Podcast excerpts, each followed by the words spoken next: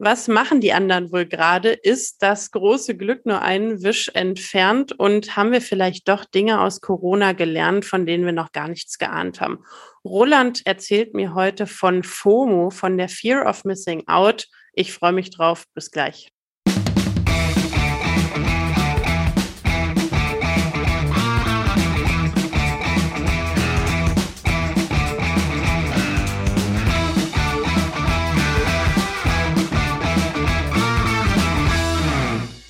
Hi und herzlich willkommen zu Psychotrip, unsere Reise durch die Welt der Psychologie. Einige Folgen sind wir schon miteinander unterwegs. Wir, das sind Roland und ich, Steffi, und wir haben uns entschieden, dass ihr uns jetzt lange genug kennt, dass wir uns nicht mehr vorstellen, sondern direkt ins Thema reinspringen. Heute bekomme ich einen psychologischen Fact, eine Geschichte erzählt. Roland, was hast du denn vorbereitet? Eine Geschichte erzählt, ist wunderschön. Ja, moin. Äh, unser Thema von heute ist wohl eins, bei denen, äh, ich glaube, das ist so ein 80-20-Thema. Also ab einer gewissen Altersgrenze können 80 Prozent der Leute was damit anfangen oder eben nicht mehr anfangen. Also die Ü50 müssen wir langsam abholen. Ähm, das Thema für heute ist FOMO oder ausgesprochen Fear of Missing Out. Ähm, zu Deutsch also die Angst, etwas zu verpassen. Und äh, ja, für alle, die es nicht kennen, das ist wirklich ein Ding und da gucken wir heute mal ein bisschen rein. Ähm, die Idee entstand aus einer Diskussion mit meiner Frau. Ähm, die starte ich am Ende gerne nochmal, weil wir sind noch nicht zum Ende gekommen. Ähm, und ich habe daraufhin mal geschaut, ob es eigentlich Studien zu dem Thema gibt und wurde erschlagen, denn es gibt diverse gute Artikel in Magazinen, es gibt äh, Grundlagenforschung und viele einzelne Effekte wie Einfluss von FOMO und sozialen Medien auf romantische Beziehungen und so. Äh, also jede Menge. Ähm, ich fange aber erstmal mit der Basis an. Was ist das überhaupt? Was aber ist... bevor du anfängst, ja, habe ich schon direkt eine Frage. Nennen die Artikel das dann wirklich FOMO? Ja, es ist vier, äh, also du meinst, ob sie die Abkürzung benutzen? Ja, es Oder ob also sie, heißt es wirklich offiziell ja. Fear of Missing Out, FOMO? Ja. ja. Geil. genau, also äh, sehr schön, äh, Steffi, ich habe dein Thema getroffen. Äh, die, die Forschung fing an, kurz nachdem zumindest ich aus dem akademischen Kontext raus war. Deswegen ist es, glaube ich, kein Wunder, dass wir da nicht mehr so drin sind. Ähm, ich, ich kenne den Effekt, aber ich habe nicht gedacht, dass es tatsächlich Artikel zu FOMO gibt. Ich freue mich. Ja, äh, wirf es in eine beliebige Suchmaschine äh, der Wahl und es gibt jede Menge. Gut, ich fange jetzt mal an, sonst wird es zu spät hier. Ähm, ich, äh, was ist jetzt eigentlich FOMO? Ähm, ich komme ja aus den 80ern, deswegen fange ich mal an mit, äh, wenn ich jetzt noch spät arbeite und meine Freunde treffen sich ohne mich, dann frage ich mich vielleicht, was ich wohl gerade verpasse und bin traurig. Und wenn dieses Gefühl häufig da ist, dann fühle ich mich ausgeschlossen und habe irgendwann Angst, den Anschluss zu verpassen an meine soziale Gruppe. So. Den Begriff selbst gibt es seit den 2000ern. Äh, wissenschaftlich wurde der erstmals äh, erwähnt 2013 in der Studie von Prischbilski und Kollegen. Ähm, ich gehe da mal nicht zu sehr ins Detail, denn die Menge an Informationen, die ist wirklich hoch und uns reichen hier erstmal die Basics. In der Studie wurden dann interessanterweise erstmal populärwissenschaftliche Bücher zitiert, wie ein bekanntes von Sherry Turkle, uh, Alone Together. Ähm, und äh, da kommt wohl auch der Name her. Ähm, der Begriff selbst ist von Anfang an sehr viel mit Social Media in Verbindung gebracht worden. Nicht exklusiv, aber das meiste, was man dazu findet, hängt auch damit zusammen. Und Social Media verstärkt das Ganze. Und das wird jetzt klarer, wenn man auf die, wie ich finde, sehr gute Definition in dieser ersten wissenschaftlichen Abhandlung guckt. Äh, ich übersetze die direkt mal. Da ist FOMO nämlich eine nagende, durchdringende Befürchtung, dass andere lohnende Erfahrungen machen könnten, bei denen man selbst abwesend ist. Die durch den Wunsch gekennzeichnet ist, ständig mit dem in Verbindung zu bleiben, was andere tun. So, Beispiele. Ähm, ich sitze im Auto und fahre und nebenbei gucke ich, was für eine WhatsApp-Nachricht angekommen ist. Ne, ich priorisiere also das Dabeisein, die soziale Verbindung über das Risiko. Ich schaue während meines Dates auf Twitter, weil es könnte noch was, etwas noch interessanteres oder noch wichtigeres könnte halt gerade passieren. Ähm, interessant fand ich noch so einen New York Times Artikel von 2011. Also der war so alt, dass die Autorin da drin noch Instagram erklären musste. Ähm, man ist zufrieden mit seinem Leben, man öffnet Facebook und Instagram und denkt, die haben alle ein interessantes Leben und ich nicht. Und dann postet man gegebenenfalls das Interessanteste, was man gerade hat und trägt halt die Fackel weiter. So, das, wir bleiben ein bisschen bei Social Media. Ähm, das hat zwei Aspekte. Ähm, das eine ist dieser Kreislauf. Also ich nutze die Medien, ich sehe, was andere tun, ich versuche das zu überbieten oder zumindest mitzuhalten. Und daraus gibt's halt so einen, so einen Kreislauf oder so, so ein Wettbieten. Und das Zweite, äh, man muss halt verstehen, dass die, äh, die Social Media Sites halt auch gar kein Interesse daran haben, aus wirtschaftlichen Gründen das nicht zu tun, weil je länger die Leute auf der Plattform sind, desto mehr Geld gibt's. Ne? Das heißt, das Geschäftsmodell ist die hohe Verweildauer. So, äh, ich bin auch fast am Ende. Ähm, es gibt einige Studien aus den letzten Jahren, da packe ich ein paar Links auch in die Show Notes ähm, die ziehen jetzt deutliche Verbindungen zu zum Beispiel Depressionen, zu Angststörungen, zu niedriger Zufriedenheit mit dem eigenen Leben, zu niedrigen sozialen und Beziehungsfähigkeiten. Also FOMO ist wirklich ein Allrounder in Sachen Spielverderber. Ähm, ja, ich habe ein paar Diskussionsthemen mit, aber ich dachte, ich werfe erstmal kurz den Ball zu dir rüber, weil du hast bestimmt schon erste Assoziationen. Äh, ja, ich, ich habe erste Assoziationen, aber ich glaube, die sind noch nicht so sortiert. Ich bin, mhm. bevor du schon Beziehungsfähigkeit äh, gesagt hast, hängen geblieben an dem Gedanken, was wohl FOMO mit so Plattformen wie Tinder oder anderen ja, Kupplungsplattformen äh, im Internet zu tun hat und dachte, das ist wahrscheinlich relativ augenfällig, dass es da irgendeine Verbindung gibt, weil es natürlich irgendwie immer hinter dem nächsten Klick noch jemanden gibt, der vielleicht noch besser mhm. ist, jemanden, der noch bessere Erfahrungen verspricht, ein noch be besseres Leben verspricht, was dann eben dazu führen könnte, dass diese Fear of Missing Out auch dazu führt, dass ich irgendwie nie da bleibe, wo ich schon bin, weil ich immer denke, es könnte ja noch was Besseres geben. Mhm. Ist das für dich der Effekt oder ist das ein anderer? Ähm, das ist auf jeden Fall äh, ein Effekt davon. Ähm, das, was du beschreibst mit ich, ich halt ist ja, ich drücke das mal mit etwas anderen Worten aus, das ist ja auch die Frage, halte ich es bei etwas aus, beziehungsweise gebe ich Dingen eine Chance, ne, oder bin ich relativ schnell weiter?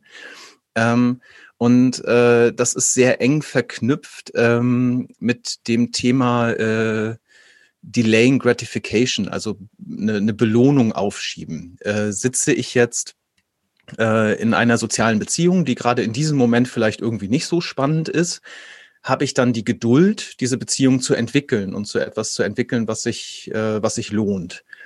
Ähm, und dass äh, diesen Effekt, äh, auch da gab es eine interessante Studie, ähm, da ging es äh, letztlich darum, dass FOMO auch dafür sorgt, dass unser, äh, unser Durchhaltevermögen an solchen Stellen tatsächlich äh, geringer wird.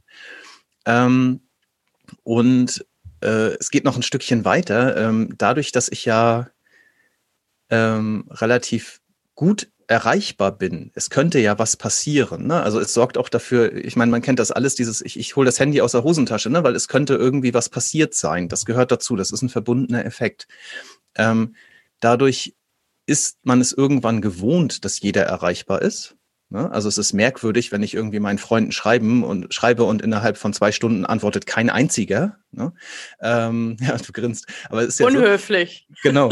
ähm, und das aber wiederum hat auch den Effekt, dass ich genau das erwarte, nämlich genau das, was du sagst. Ne? Das ist ja schon unhöflich, wenn keiner mehr antwortet. Äh, das heißt, ich kann auch gar nicht mehr warten. Ne? Und äh, das, das, also diese Effekte sind auf jeden Fall schon relativ gut belegt da drin. Ja, aber ist das wirklich der Fear of Missing Out Effekt? Also kann ich nicht warten, weil ich denke, stattdessen passiert was Neues oder ist dieses Fear of Missing Out auch, ich habe immer das Angebot für was anderes oder ist es nur ein Effekt, der sehr verwandt ist damit? Das ist eine gute Frage. Und äh, so ein bisschen kommen wir da auch äh, in, in genau die Frage, die ich so ein bisschen mitgebracht hat oder die mich da auf das Thema gebracht hat. Ähm, nämlich der, ähm, der Frage, ich habe jetzt momentan, oder was heißt jetzt momentan, äh, durch durch das Internet und alles, was damit zu tun hat, äh, haben wir viel mehr Möglichkeiten als früher. Ne? Also ich habe Globalisierung und also ich, ich werfe jetzt mal alles so in einen Topf. Ne? Mhm. Ähm, wer heutzutage groß wird, hat viel mehr Möglichkeiten als jemand, der vor 50, 60 Jahren groß geworden ist. Und auch unsere Einstellung hat sich geändert. Ne? Wir bringen irgendwie unseren Kindern bei, äh, macht das, was euch Spaß macht. Äh, ihr könnt alles erreichen, wenn ihr nur wollt und sowas. Das heißt, dieses klassische, ja, mach eine Lehre und dann sieh zu, dass du arbeitest, das äh, ist halt irgendwie ein bisschen out. Und also für mich ist das auch ein ähnlicher Effekt, ne? weil auch da geht es irgendwie darum, ich habe, ich habe sehr viel Auswahl und ich verpasse etwas, wenn ich etwas nicht tue. Ne? Also immer, wenn ich etwas tue, ist, entscheide ich mich für eine Sache und gegen tausende andere Sachen, die ich stattdessen tun könnte. Die verpasse ich. Da ist für mich dieser Link zu dem, zu dem Fear of Missing Out. Und die Frage, die, äh, die wir angefangen hatten zu diskutieren im Urlaub, die war, was hat Corona damit gemacht? Weil im Lockdown wurden mir auf einmal extrem viele Möglichkeiten genommen. Ne? Meine Freunde konnten nicht mehr ohne mich ins Konzert, weil es gab kein Konzert. Sie konnten sich noch nicht mal treffen ohne mich. Es sei denn, sie haben irgendwie eine Zoom-Session angeschmissen oder so. Und äh, ja, es war für mich so eine Frage, und da habe ich aber leider noch keine Studien gefunden zu, äh, ob das so einen Effekt hat. Also ob das äh, in dem Sinne äh, auch vielleicht eine heilsame Sache war an der Stelle, weil es gab nicht mehr so viel zu verpassen. Mhm. Ich kenne da natürlich auch keine Zahlen zu, aber ich habe sehr viele Freunde und Freundinnen noch im Ohr, also die tatsächlich genau solche Äußerungen getätigt haben am Anfang und gesagt haben, wie schön, endlich ist man nichts. Ich okay. kann zu Hause sitzen auf der Couch und ich weiß, keiner macht gerade irgendwas und ich habe einfach Zeit mit mir und für mich und ich verpasse nichts. Und wenn ich so durchgehe durch meinen Freundeskreis, gibt es wirklich viele, die das gesagt haben. Also ich habe auch ein paar Gegenbeispiele, die das nicht gut ausgehalten haben und denen das dann wirklich auch auf die Stimmung geschlagen ist. Aber vor allem am Anfang, gerade so die ersten Wochen, hatte ich den Eindruck, dass das für die Menschen, die sonst auch noch sozial angebunden sind, also mhm. wo diese Rückfallebene noch da ist und die irgendwas haben, wo sie immer noch soziale Beziehungen gepflegt haben, für die hatte ich den Eindruck, war das durchaus heilsam und beruhigend. Und ich glaube, irgendwann ist das dann wieder gekippt, als die Anzahl der Möglichkeiten sich gesteigert hat. Und ich glaube, damit ist dann vielleicht auch die Fear of Missing Out wieder gesteigert worden. Hm. Hattest du das Gefühl, dass das ein, äh, dass es vom Alter abhängig ist? Also ist jetzt natürlich sehr episodisch, ne? Aber hast du da das Gefühl in deinem Kreis, dass das bei den Jüngeren mehr auftritt als bei den Älteren? Nee, kann ich nicht sagen. Hm? Also ich habe das Gefühl gehabt, dass es Lebensphasen unterschiedlich ist. Die Menschen mit Kindern haben, glaube ich, häufig nicht so einen starken Unterschied gemerkt, was jetzt das Treffen mit Freunden angeht. Wir Menschen mit Kindern haben keine Freunde. naja, ihr habt schon Freunde, aber ihr macht ja viel häufiger Kompromisse und seid es viel häufiger gewohnt, nicht mit dabei zu sein, weil es mhm. eben einen anderen Bereich in eurem Leben gibt, wo ihr da sein solltet und wofür ihr euch entschieden habt, da zu sein. Das heißt, da ist ja die Entscheidung für etwas anderes schon viel häufiger getroffen worden. Mhm. Und deswegen habe ich dieses Gespräch, glaube ich, mit Eltern in meinem Freundeskreis nicht so häufig geführt, aber ich habe auch viele Menschen in meinem Freundes- und Bekanntenkreis, die sehr aktiv sind, die sehr viel unterwegs sind, die sehr viel machen und die auch gerne einfach ausgehen und viel erleben. Und bei denen habe ich sehr häufig die Rückmeldung bekommen, dass die gesagt haben, also eigentlich so schlimm finde ich es jetzt gerade gar nicht. Mhm. Das ist, also ich finde das sehr spannend, ne, weil es äh ja, also ein sehr, sehr einschneidendes Thema ist, was aber halt diese, diese Bereiche ja zusammenbringt. Also ähm, dieses, ich habe einerseits dieses Digitale, ne, also die Social Media, das ist ja ein rein digitales Thema, aber es strahlt ja in, in diesem Zusammenhang komplett nur auf die reale Welt wieder aus. Ne, also klar kann ich irgendwie auch FOMO haben, dass ich meine Freunde ohne mich in der WhatsApp-Gruppe treffen oder so. Aber ich glaube, das ist relativ gering. Ne? Es geht meistens darum, irgendwie etwas zu erleben. So. Ich glaube, das ist für uns gering. Ich glaube, dass es nachfolgende Generationen schon ziemlich stark bewegt, weil viel mehr Leben ins Digitale verlagert worden ist Und weil da die, die Realitäten viel stärker ineinander greifen, wäre jetzt meine Hypothese. Mhm. Und ich glaube, für uns ist das nicht so wichtig, weil wir noch stärker in dieser in Anführungszeichen echten Realität verankert sind. Aber ich glaube, wenn du stärker im Digitalen groß geworden bist und da viel mehr passiert, dann kann das durchaus an Dramatik in dem Bereich gewinnen, nicht dabei zu sein. Es ist ja auch eine soziale Ausschlusserfahrung. Mhm, ja. Ich kann da noch eine Studie reinwerfen. Also es, es gibt ja, also grundsätzlich gibt es ja eine gut belegte Verbindung von äh, der Dauer der Nutzung von Social Media mit äh, Depressionen, Ängsten und allgemein äh, negativer, schlechter Gesundheit, äh, psychischer Gesundheit. Mhm. Ähm, also weiß jetzt nicht, ob das schon Allgemeinbildung ist, aber da gibt es schon viel Forschung, dass das wirklich ein kausaler Zusammenhang äh, angenommen wird. Es wird, glaube ähm, ich, medial gerade auch ziemlich aufgearbeitet, ne? Mhm, genau, Dass also ziemlich also, viele Jugendliche unter Depressionen und Angstzuständen leiden, oder? Äh, ja, also habe ich, hab ich auch teilweise gesehen. Ich habe vor allen Dingen in amerikanischen Medien gelesen, dass zum Beispiel sowas wie Suizidraten unter Jugendlichen mhm. enorm hoch sind und äh, dass eben auch sehr viel damit in Verbindung gebracht wird, dass man äh, eine Generation da gerade hat, die eben sehr unter, unter anderen Leistungsdruck steht, als äh, unsere Generationen das zum Beispiel waren. Ne? Also dass eben dieser soziale Druck enorm hoch ist in der, in der Vergleichsgruppe, also in der, in der eigenen Altersgruppe, ähm, da genau das Richtige zu tun und äh, dazu zu gehören letztlich. Ne? Ja. Ja.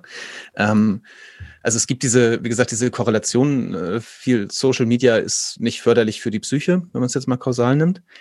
Und dann habe ich noch eine Studie gefunden von Baker und Kollegen von 2016. Ähm, die haben den Faktor FOMO da mal mit reingenommen und haben gesagt, okay, wenn wir jetzt also Social Media, FOMO und äh, sie haben jetzt depressive Symptome und geringe Achtsamkeit äh, genommen als, als negative Anzeichen.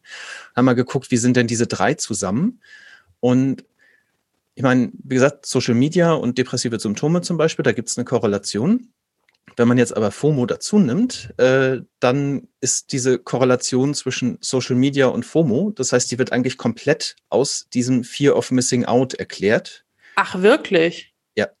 Und ähm, also Sie haben letztlich äh, diesen Faktor, ähm, ich, ich hoffe, das ist auch für, äh, für jeden verständlich. Ne? Also Sie haben diesen Faktor quasi mit reingenommen und haben gesagt, alles klar, wenn wir das, wenn wir jetzt nur nach FOMO fragen, dann erklärt das das ganz genau so. Äh, und Social Media hat eigentlich gar keinen wirklichen Einfluss mehr. Das war jetzt eine Studie, die war aber relativ groß an einer Uni. Ähm, und meine Frage wäre da auch so, klingt das für dich plausibel, dass das äh, so erklärbar ist? Das finde ich schon krass in der Stärke. Und die Frage, die bei mir jetzt im Kopf aufgetaucht ist, ist, wie wird denn dann FOMO operationalisiert? Also welche Konstrukte stecken denn dann in FOMO drin? Ist das, also ich weiß nicht, Selbstwertförderung durch Likes? Ist es Zugehörigkeit zu einer sozialen Gruppe? In also da wäre meine Hypothese, da stecken in FOMO jetzt diverse Konzepte drin, die eben auch Social Media bedingen würden. Mhm. Also deine, deine Frage ist, äh, sag mal, in normales Deutsch übersetzt, wie misst man denn jetzt eigentlich FOMO? Ähm, ja, genau. normales da, Deutsch übersetzt, genau. genau. Äh, da bin ich jetzt nicht mehr in die Tiefe gestiegen. Ähm, die, da diese Studie tatsächlich genau das Ziel hatte, das beides auseinanderzuziehen, würde ich jetzt erstmal unterstellen, dass sie schon äh, auch so gefragt haben, dass es eben nicht Social Media enthält, äh, was sie nach äh, eben nach FOMO gefragt haben. Aber ich bin da nicht tiefer eingestiegen. Also das kann ich jetzt so nicht beantworten. Mhm. Ja, das fände ich auf jeden Fall nochmal spannend, da nochmal reinzugucken, wie das dann tatsächlich erhoben wird oder wurde und wo da die Unterschiedlichkeit dann auch gesehen wird, weil Social Media ist ja erstmal nur ein Medium mhm. und FOMO ist ja ein Effekt und das ist ja erstmal was Unterschiedliches, was ich messe und erhebe und das, da wäre ich jetzt schon neugierig, dann mal zu, zu sehen, wie das unterschiedlich greifbar gemacht wird. Mhm. Ja, die normale Korrelation ist ja, je mehr Zeit ich in sozialen Netzwerken verbringe, desto mhm. Ne, äh, schlechter geht es mir psychisch, also im Schnitt natürlich. Und bei FOMO ist, je mehr FOMO ich habe, desto schlechter geht es mir psychisch. Genau, also je mehr ich diesen Effekt spüre, diese Angst habe, nicht zu meiner sozialen Gruppe dazu zu gehören, desto schlechter geht es mir psychisch. Ich meine, das ist jetzt für mich logisch. Ne? Ähm, das finde ich auch erstmal logisch, ja. Genau, und äh, das Interessante daran wäre jetzt, dass dieser Effekt halt ausschließlich oder nahezu ausschließlich durch die Nutzung sozialer Medien erklärbar ist was im Umkehrschluss heißen würde, ähm, wenn ich die soziale Mediennutzung mal ganz rauslasse, habe ich eigentlich auch äh, keine negativen Effekte auf Gesundheit, ähm, beziehungsweise ähm, äh, spüre diese Angst nicht. Ne? Also mhm. das, das verschwindet dann an der Stelle. Und ich würde jetzt mal behaupten, dass das, also ja, ich glaube, in der, in der Pubertät und auch danach hat jeder irgendwo diese Momente, wo man irgendwie zu Gruppen dazugehören möchte und tut es nicht oder man hat Angst, dass eine Gruppe einen irgendwie ausschließt. Ähm, aber ich glaube, das ist schon um Größenordnungen äh, unterschiedlich äh, verglichen zu den heutigen Effekten eben, also zu diesem, diesem hohen sozialen Druck, der dort in, äh, in der aktuellen Jugendgeneration vorherrscht. Ich glaube auch, dieser Effekt ist einfach nochmal massiv gesteigert worden, dadurch, dass du ja nicht mehr diese kleine Bezugsgruppe hast, in der du immer miteinander interagierst, sondern dadurch, dass deine Bezugsgruppe alleine, wenn man jetzt mal Instagram sich anschaut, viel, viel größer ist und du von viel mehr Menschen Rückmeldung positiver oder negativer Art bekommst. Und äh, also das wäre jetzt nochmal ein völlig neues Thema, aber wenn man in Richtung Hate Speech schaut, ähm, da gibt's ja auch wirklich. Übersetzt das gleich mal ähm, Hassreden im Internet, also dass Menschen angegriffen, niedergemacht werden im, im Internet. Mhm. Und auch das hat extreme psychische Konsequenzen. Ähm, Kenne ich jetzt keine Studie, gibt es aber Effekte, die eindeutig nachgewiesen sind. Kann man sich, glaube ich, auch sehr logisch vorstellen. Wenn ich da so viel Ablehnung im Internet erfahre, ist das eine Abwertung meiner Person. Dadurch fühle ich mich dann einfach schlechter und das hat negative Effekte. Mhm. Und da gibt es zum Beispiel jetzt äh, Vereine oder Gruppen, die sich ehrenamtlich dann auch dafür engagieren, diesen Menschen Zuspruch zu leisten mhm. und dann so Counter-Speech anzubieten um da einfach eine andere, einen anderen Referenzpunkt nochmal zu setzen. Und ich glaube auch, dass diese Generation, die sich noch viel stärker als wir in sozialen Medien und im Internet bewegt, da ganz andere Kompetenzen aufbauen muss. Und das wäre auch eine Frage, da würde mich noch interessieren, was du jetzt auch aus deiner Vaterperspektive zu denkst, weil du ja Kinder hast, die du in der Generation großziehst.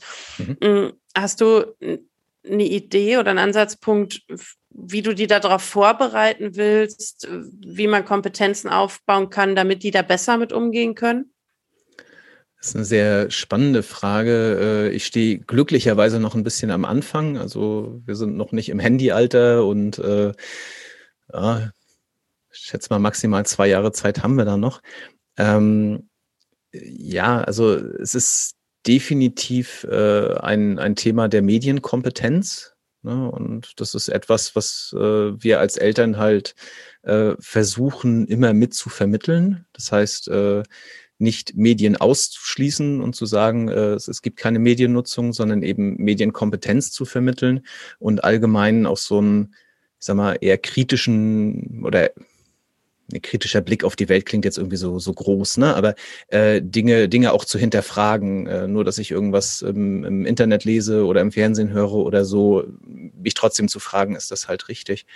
Ähm, ja, also letztlich Medienkompetenz äh, und das ist natürlich nicht nur Medien, aber ich glaube, es ist einfach inzwischen sehr viel transportiert über Medien und deswegen hängt das für mich sehr eng damit zusammen. Das heißt, am, am Ende ist es sehr viel Reden mit den Kindern auch darüber, wie sie sich gerade fühlen und was das mhm. macht und ähnliches.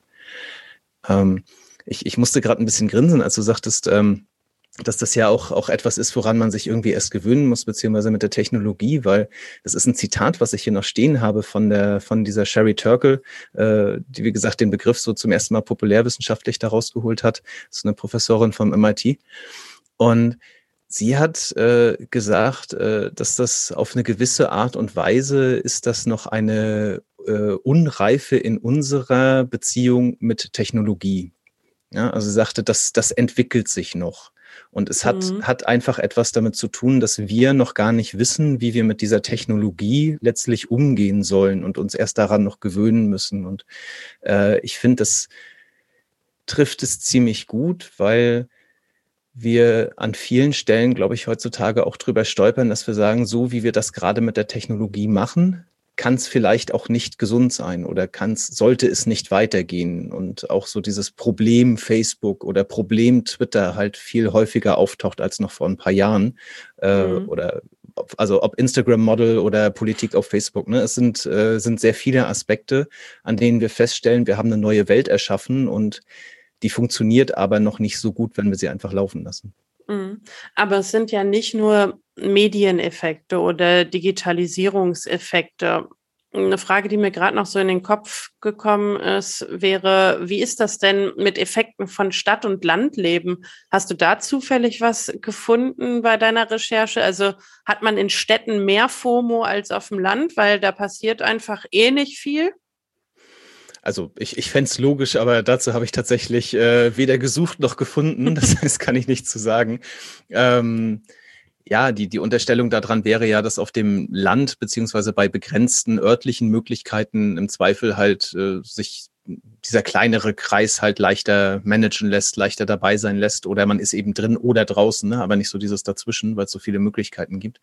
Ähm, ja, klingt für mich plausibel, dass es da Effekte geben könnte, kenne ich aber nicht. Aber wilde Spekulation bis hierhin. Ja. genau. Ähm, ja, ich würde an dieser Stelle auch langsam zum Ende überleiten ähm, und mal zur Abschlussfrage kommen. Was nimmst du von heute mit? Das Erstaunen darüber, wie sehr Social Media zusammenhängt mit FOMO.